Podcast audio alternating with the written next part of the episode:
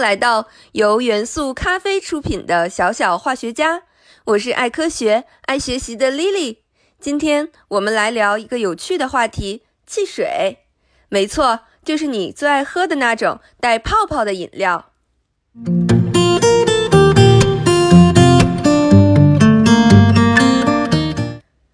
汽水为什么会有气泡呢？最早的汽水是谁发明的？喝汽水会长胖和蛀牙吗？大家好，我是 Lily，欢迎来到小小化学家，让我们一起探索未知，拥抱科学吧。汽水是碳酸饮料的俗称，因为里面含有大量的气体，所以人们形象地称其为汽水。而碳酸饮料是指在一定条件下充入二氧化碳这种气体的饮料。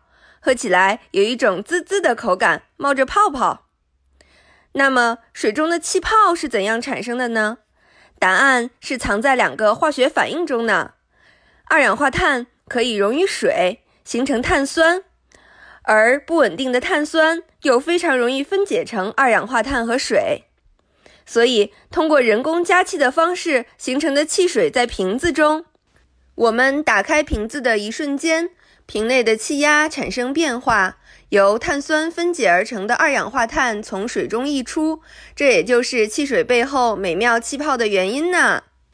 碳酸饮料的生产始于18世纪末19世纪初，最初的发现是从饮用天然涌出的碳酸泉水开始的。碳酸泉水是一种天然的气泡水，它的气泡是地壳岩层外力挤压而天然形成的。天然碳酸化的水只占所有天然矿泉水的百分之一，非常的稀少。于是人们开始研究如何人工制造这种特殊的水。到了十五世纪中期，意大利人开始人为的将水和二氧化碳混合在一起，并取得了成功，开启了人们人工制造汽水的先河。之后，在一七七二年。英国人普利斯特莱发明了制造碳酸饱和水的设备，于是成了制造碳酸饮料的始祖。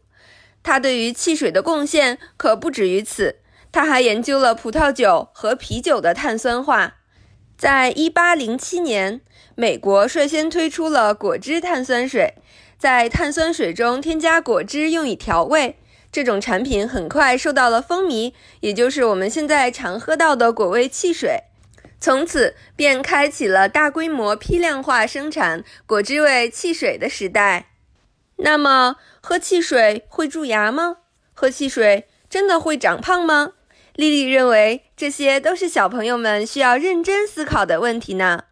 首先，蛀牙和肥胖的真凶是糖分，而超市里买到的碳酸饮料或多或少都含有糖、色素、香精等化学成分。所以，过多的饮用的确是会诱发蛀牙和肥胖的。所以呀，小朋友们还是少喝为好。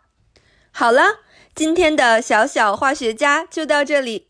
我是爱喝汽水但又不能多喝的 Lily，让我们一起探索未知，拥抱科学吧。小小化学家由元素咖啡出品，期待你的喜欢。喜欢就点关注哦。下期见。